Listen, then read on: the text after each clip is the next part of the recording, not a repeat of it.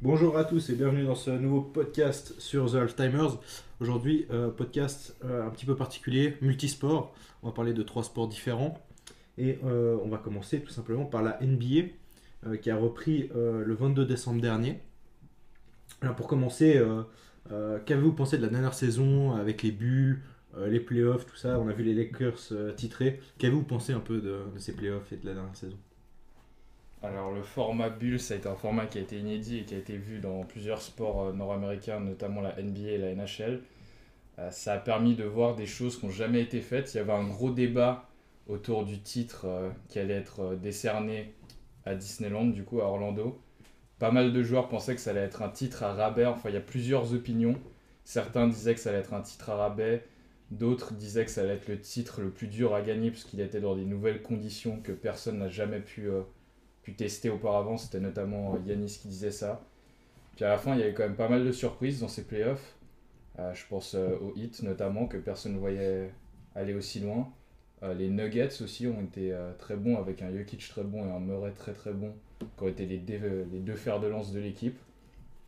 Et ouais, niveau bulle, pour revenir à la bulle, ouais, je pense que ça a été inédit. Ça a permis de voir comment les joueurs pouvaient jouer sans public. Certains disent que certaines équipes ont été avantagées par le fait qu'il n'y ait pas de public et l'avantage du public. Je sais pas quoi dire. C'est difficile en étant vraiment à l'extérieur de savoir si c'est un avantage ou un gros inconvénient. Je pense que chaque joueur aura son opinion. Des joueurs peut-être ont mieux joué parce qu'ils avaient moins de pression, ils n'avaient pas la pression directe du public. Et c'est ça, comme ça que je résumerai cette bulle. Et toi, qu'as-tu pensé euh, des bulles, Raphaël?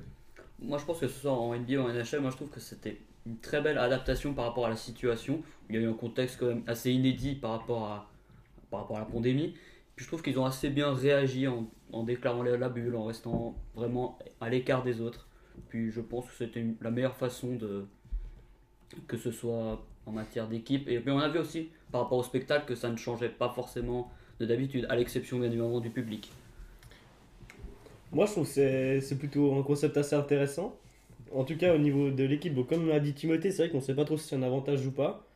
Mais bah, typiquement, je pense que si tu te fais sortir premier tour de playoff, franchement, euh, l'ambiance elle doit pas être, pas être ouf. Mais par contre, je pense que ça peut renforcer un petit peu le moral de l'équipe. Si tu vas jusqu'au bout, ça peut être une expérience assez incroyable, je pense. Ouais, surtout, t'es que entre, entre équipes. Ouais, quoi. Enfin, ça. t'es qu'avec ton équipe. Donc, euh, Justement, rien que pour ça, ça plusieurs, dans plusieurs équipes, quoi. bon, celles qui ont été évidemment un peu plus loin, ça a créé des liens énormes qui auraient, pu être, qui jamais pu être créés autrement. Ouais. Parce que même si tu fais un training camp, t'as pas ce genre d'ambiance et tu restes pas aussi longtemps avec les mêmes coéquipiers tout le temps. Donc pour ça, je pense que ça a vraiment créé des, des énormes liens pour pas mal d'équipes, notamment celles qui ont été plus loin. On va parler un petit peu des Lakers, donc champions. Euh, honnêtement, il n'y a pas vraiment eu de surprise euh, à ce niveau-là. Enfin, Non. ils ont un peu marché sur tout le monde, je pense que. Alors, on attendait soit les Lakers, soit les Clippers. On voulait voir cette finale euh, à l'ouest qui faisait, euh, qui faisait saliver tout le monde. Malheureusement, elle n'est pas arrivée. D'ailleurs, les Clippers. Ouais, les Clippers. les Clippers, il y a plein de choses à dire là-dessus, mais Éliminé ouais, par pas Denver, vraiment. ouais. ouais, éliminé par Denver, avec des grosses stars. Mais il y a aussi euh, aux Clippers, ils font des. Pour Kawhi et euh, Paul George, ils ont des privilèges. Genre, ils peuvent habiter à San Diego et puis faire les deux heures, euh, les deux heures et demie, je crois, en voiture pour aller euh, à LA à chaque fois. Ce qui normalement n'était pas possible, mais comme c'est deux superstars, ils leur ont laissé le privilège. Je sais pas comment ça se passe dans le groupe, mais les Clippers, moi, je les voyais pas hyper. C'était pas quelque chose qui me faisait, qui me faisait fantasmer au début de la saison et ça s'est confirmé. Et aussi, moi, je pense qu'après la, la mort de Kobe Bryant, c'était obligé que les Lakers soient champions. Ouais, Enfin, je pense que je voyais pas vraiment LeBron James perdre. clairement. Perdre Ils étaient en mission. Dès que c'est arrivé, tu savais que LeBron était en mission. Puis tu le vois même encore maintenant, euh, quand il y a eu la remise euh, de la bague et ils ont levé la bannière, tu voyais à quel point, à quel point LeBron James voulait vraiment que l'histoire, enfin continuer l'histoire de, de Kobe de cette manière-là. Est-ce que vous avez eu des équipes surprises, un peu des équipes qui vous ont fait plaisir ou à contrario qui vous ont complètement déçu Vous vous êtes dit, ouais, c'est c'est vraiment pas ouf. Alors, pour les équipes qui m'ont un peu déçu, bah, moi, les Warriors. Bon, je crois que de ce que j'ai compris, ils avaient beaucoup de blessés, donc du coup, ça explique euh, un, petit peu, un petit peu la chose. Mais c'est vrai que je crois qu'il y a deux, deux ans, je sais pas si je dis bêtises ou pas, mais ils étaient quasi intouchables, je trouve. Puis c'est vrai que ça faisait bizarre, je crois qu'ils ont fini dans les derniers de la ligue là, donc euh, ouais. Le dernier, ouais, totalement. ouais. Non, non, mais il y a eu, euh, à la- après la finale euh, euh, 2019, Il y a eu le départ de Kevin Durant à Brooklyn, du coup. Euh, Clay Thompson, au final, s'est fait les ligaments. Donc, pas de saison pour Clay Thompson. Troisième match de la saison, Kevin, euh, Stephen Curry qui se, euh, qui se pète la main. Donc, fin de saison aussi. Ouais. Donc, c'était pas forcément. euh, euh, voilà. Après, on- ils se sont dit, on va tout faire pour avoir un, plus, un gros choix de draft. Clairement, ils ont tanké. ils ont toqué à fond. On va, on va justement en parler un peu plus tard des Warriors, hein, notamment, Ouais. notamment de, de Clay Thompson.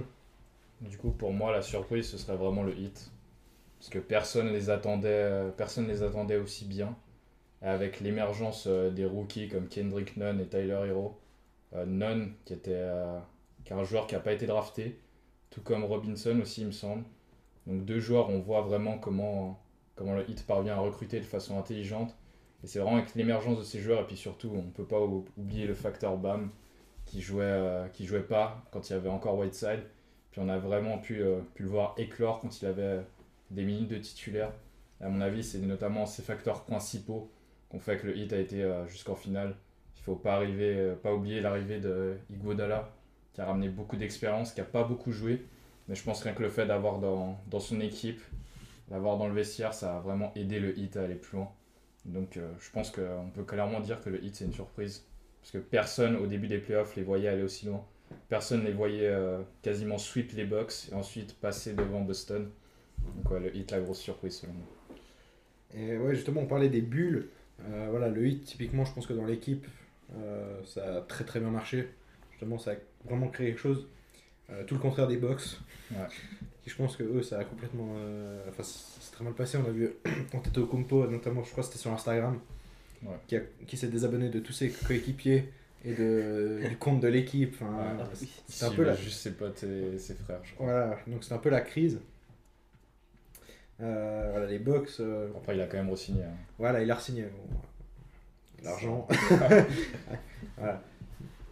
Euh, du coup, les Warriors, t'en as parlé un petit peu avant, Clément. Mhm. Euh, Il y avait pas mal d'espoir, notamment parce qu'ils ont eu le deuxième choix de draft. Ils nous ont repêché très haut. Euh, arrivée de Wiseman, donc. Et là, Clay Thompson reprend l'entraînement. Et là, boum. Euh. Nouvelle plus blessure. nouvelle, nouvelle blessure, plus de talon d'Achille, fin de saison. Ouais. Donc ça aura fait deux saisons de suite qu'il ne joue pas. Oui. Euh, les Warriors qui sont un peu, pour l'instant, mi-figue mi-raisin, c'est 4 victoires, 4 défaites. Euh, Juste dans la pré-saison, enfin dans les vidéos qu'on voyait, il avait vraiment l'air en forme, Thompson. Puis ça faisait peur à pas mal de gens et le fait qu'il se reblesse, ça va vraiment faire mal euh, au moral des Warriors. Puis on peut dire que Thompson est encore est en train de faire son meilleur braquage, hein, pas joué deux saisons et toucher son énorme salaire. ouais, il, il venait de re-signer son gros gros contrat en plus. Ouais. Mais euh, voilà, après on a vu, hein, du coup, ça mettait un peu du temps à se mettre en place, mais euh, sur les derniers matchs, il y a quand même beaucoup de mieux. Euh, voilà, euh, Curry qui a mis 62 points l'autre soir, il a mis 30 fait. encore avant. Donc, non, ça, ça peut, peut-être des playoffs en tout cas cette année. Ouais. Je pense que c'est l'objectif. Je pense que quand t'es les Warriors, tu vas de toute façon viser ça. Après, avec les joueurs blessés, ça devient compliqué, mais je pense que c'est le, le minimum qu'il faudra qu'ils visent. Moi, je voulais aussi parler de Draymond Green qui, quand même, euh, a fait l'autre fois un match à 1 point. Enfin, le mec n'a pas tiré du match en fait, il a tiré juste un lancer franc. Ah. Il ne l'a pas shooté. Il est devenu plus consultant que joueur, lui, j'ai l'impression. Mais je sais pas, je sais pas ce qu'il est en train de faire. Il a un gros contrat aussi. Je, enfin, je sais pas. Mais en tout J'ai cas, l'impression que genre il y a une pièce qui fonctionne plus, c'est vraiment un grain de sable avec les blessures et puis genre il n'y a plus rien qui tourne, c'est assez bizarre quand même. ouais, c'est clair, c'est clair. Il y a Curry qui doit essayer de, de porter l'équipe sur son dos à lui tout seul. On va voir s'il réussit à le faire toute la saison et s'il a- s'il se blesse pas. Ça va être ça le facteur qui va permettre de voir les Warriors en playoff ou pas selon moi. En tout cas, Wiseman a été très bon. Euh, Deuxième choix de draft, il, a... il joue très bien pour l'instant. Bon. À voir ce que ça va donner euh, du côté de Golden State. Tu voulais rajouter quelque chose, euh, Clément? Ouais, ouais, tout à fait. Euh, moi, ce qui m'a fait un peu bizarre aussi, c'est.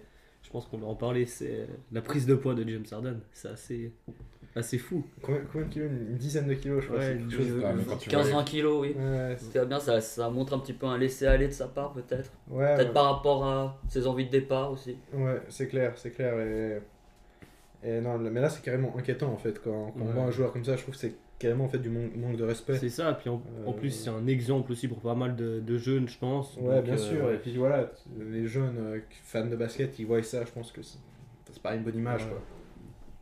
Il faudrait que tu la mettes la photo. Il est vraiment arrivé en papy avec je sais pas combien de kilos de plus. c'est Ouais, c'est clair, c'est clair. Non, non, c'est quelque chose de.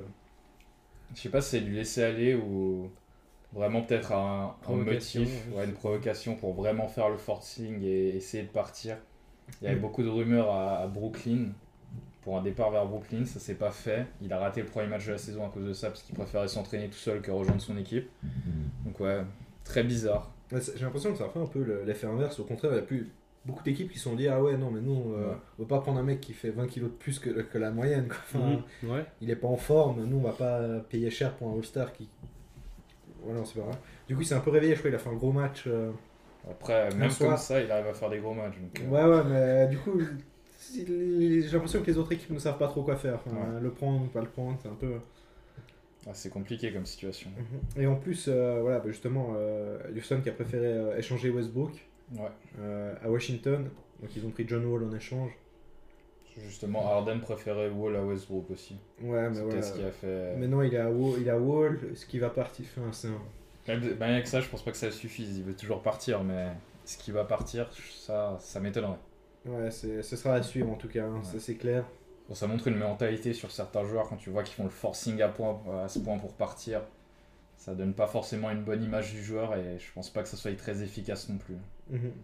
Ouais, justement, et beaucoup d'équipes. Enfin, euh, Houston avait demandé euh, du très très gros à, à Brooklyn. hein. Ouais, ouais. Euh, je, enfin, je- je pense qu'il voulait Kyrie Irving Ouais, en Il échange. parlait de KD ou soit Kyrie Ouais, ouais. pour pas que justement ça forme un gros trio là-bas. Bah, ce qui est un petit peu normal en fait. Je pense que toutes les équipes de la ligue veulent pas qu'il y ait un trio qui se forme euh, quelque part. Puis en même temps, si tu donnes Harden, faut quand même avoir quelque chose en retour. Tu Ouais, pas te donner pour. euh, Mais c'est ça, après, je comprends aussi Brooklyn de dire Ah ouais, non, mais bon, euh, il fait 15 kilos de plus que d'habitude. Ouais.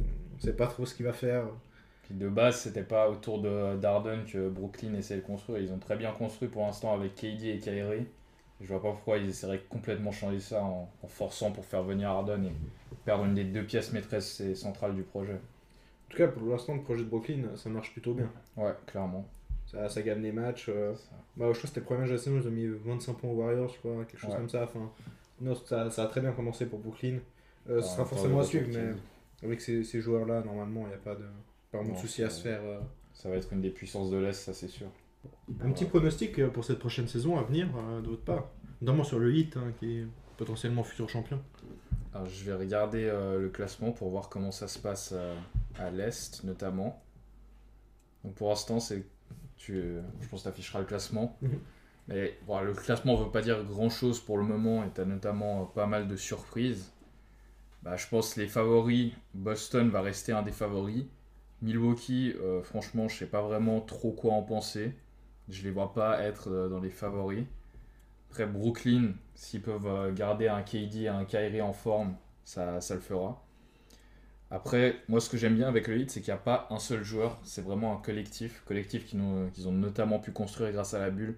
Et je pense qu'avec un collectif comme ça, même si tu as un des joueurs qui est blessé, ça ça posera pas de problème à l'équipe.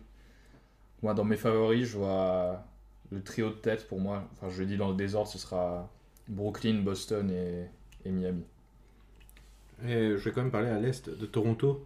Une victoire, six défaites. Ouais. C'est quand même, euh, c'est quand même grave. hein, pour, Ça euh, devient alarmant. Ouais, ça devient assez alarmant du côté de Toronto. Euh, et à l'ouest, euh, est-ce que vous avez des favoris un peu trois équipes ou 4, 5 comme ça qui pourraient.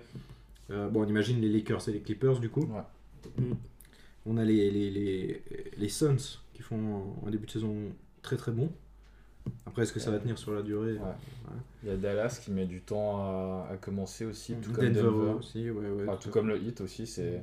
Enfin, on sait que c'est des équipes qui vont être des puissances de leurs conférences respectives, Mhm. mais ils mettent du temps, mettent du temps à démarrer. Ouais, tout à fait, tout à fait. Et ouais, Utah aussi avec le nouveau contrat de Rudy Gobert. Ouais. D'ailleurs, énorme contrat. Pour un, pour joueur aussi, parler dé- aussi. un joueur aussi dé- défensif, est-ce que ça vaut la peine de signer aussi cher? On a vu euh, chez Kelly pas mal euh, revenir là-dessus et se moquer Ouais. de Rudy, Rudy Gobert et par rapport à ça. Euh, toi, t'en penses quoi, Timo? Moi, je pense que si tu veux le sécuriser et le garder, parce qu'on va pas se mentir, c'est clairement une, de- une, des, une des figures de la franchise, à mon avis, c'était le prix à payer. Parce que si tu le fais pas, c'est sûr qu'il y a quelqu'un qui va le faire. Donc après, ça dépendait de tes convictions, la conviction que, que le Jazz avait de le garder ou pas. Mais à mon avis, c'était le prix à payer. Sinon, Ah. tu le gardes pas. Ouais, tout à fait. Alors, il a, été- Évidemment, il a été il- élu euh, Defensive Player of the Year, Oui. mais par contre, voilà, il a 11 points de moyenne, quoi. Donc euh, Ouais. c'est vraiment. euh, il faut compter vraiment sur Donovan Mitchell pour ce qui est euh, de l'attaque, quoi. Ouais, tout à fait. Après, je pense. euh, je sais pas, j'aurais du mal à voir le Jazz euh, sans Gobert quand même. Ça fait tellement d'années qu'il est là, c'est sa seule franchise qu'il a connue en NBA. Il a dit à quel point il tenait aussi à, à rester avec cette franchise, essayer de finir. Et il disait vraiment le titre, ça aurait de la saveur. Ça aurait beaucoup plus de saveur s'il le ferait avec le Jazz, l'équipe qu'il a drafté, l'équipe qu'il a vu évoluer, qui lui a donné sa chance. Et je pense que c'est- bon, je pense c'est- c'est cher, certes, mais c'était le prêt à payer pour le garder. Avez-vous quelque chose à rajouter euh, par rapport euh, à la NBA Non, Non, c'est tout bon? Tout bon. Alors, euh, merci à vous d'avoir écouté euh, ce- cette petite partie euh, de ce nouveau podcast. Euh, on se retrouve bientôt pour un, un nouveau. Tout à Euh, fait. On peut le teaser ou pas? Voilà, vas-y, tease-le, je t'en prie. Je pense que ça va être soit de la NHL, soit de la Formule 1. à voir. En tout cas, euh, bah, merci de, de regarder en- encore une fois et euh, abonnez-vous. Activez la cloche. Mettez le petit pouce Mais bleu. n'hésitez pas. Hein. Et les pouces bleus. Allez, Joe. Et commentez votre équipe préférée de NBA. Ah, le référencement.